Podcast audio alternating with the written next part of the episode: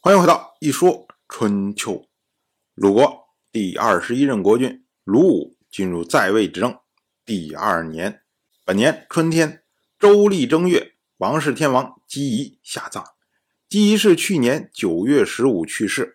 九月、十月、十一月、十二月、一月，所谓天子七月而葬，姬仪是五个月就下葬。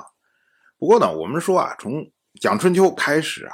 基本上大家都是在不停的缩短这个下葬的时间，比如说像诸侯，很多人三个月就下葬了。那么如今呢，连天王也开始赶时髦，从七个月减到了五个月。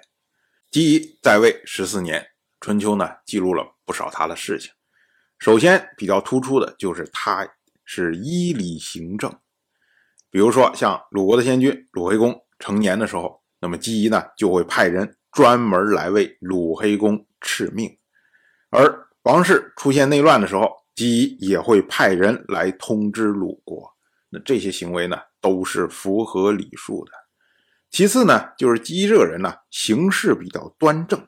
比如说，像王室的周公周楚，他争权失败，准备流亡去晋国的时候，姬仪可以拉下来脸，然后呢，派人请他回去。当然，最后呢，周楚还是流亡了。可是呢，姬仪的这个态度是非常正的。而在王室和晋国大夫西至争田地的时候，那么姬仪呢也会派人据理力争啊。那么都是以事情的对错作为标准，然后呢来做出对应的措施。所以呢，周人依照世法，平易不疵。曰简，为姬仪定谥号为简，后世则称姬仪为周简王。同样是本年的春天，郑国率军侵入了宋国，这个呢是楚国的命令。我们要说啊，去年宋国联合诸侯，将在彭城的宋国叛臣通通都俘获，那这点呢让楚国和郑国都非常的愤怒。那么两个国家呢？先后入侵了宋国，但是呢，没有让宋国屈服。那么转过来年呢，继续对宋国施加压力。同样是本年的春天，齐国的国君齐桓率军讨伐莱国。我们要说啊，齐国对于周边国家的讨伐呀，这都是属于日常的行为啊。但是这次讨伐莱国的行动啊，或许是和之前齐国的内乱有关。因为当时呢，齐桓杀掉了自己的执政大夫国佐，而国佐的党羽王丘就是流亡去了莱国。那齐桓一想，闲着也闲着嘛，所以呀，用这个借口来讨伐莱国。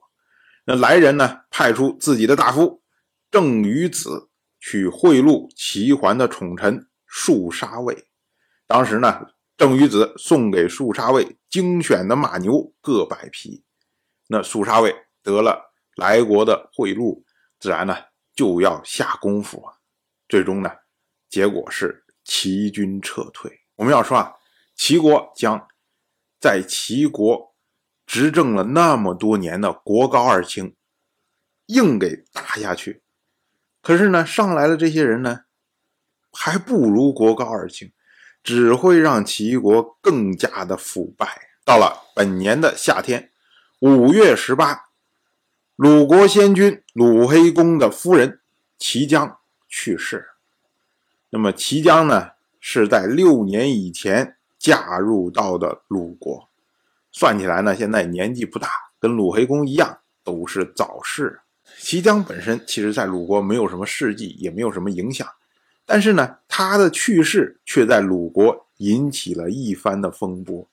这个事儿呢，就和鲁黑公的母亲穆姜有关。穆姜在很早的时候，他就特意派人择选了优质的秋木，然后呢，来制作自己贴身用的棺木和陪葬用的宋琴。所谓秋木呢，这个木头啊是质地致密、耐湿，所以呢适合做棺木。而宋琴呢，这个宋是琴的名字，因为当时啊琴瑟。必然要合与诗歌，而诗呢有风雅颂，所以呢以颂为名。当然，这个宋琴呢，规制上来说呢，大概是长七尺二寸，宽一尺八寸，一共是二十五根弦。所以呢，木匠对于自己的身后事其实是下了功夫的。可是呢，最终是为别人做了嫁衣。提江一去世之后，鲁国的执政大夫季尊行父就从木姜这儿把棺材、宋琴通通抢过来，然后用来安葬齐将。当然，我就这么一说，您就那么一听。感谢您的耐心陪伴。如果您对《一说春秋》这个节目感兴趣的话，请在微信中搜索公众号“一说春秋”，关注我。您不仅能得到《一说春秋》文字版的推送，还可以直接和我互动交流。我在那里等待您的真知灼见。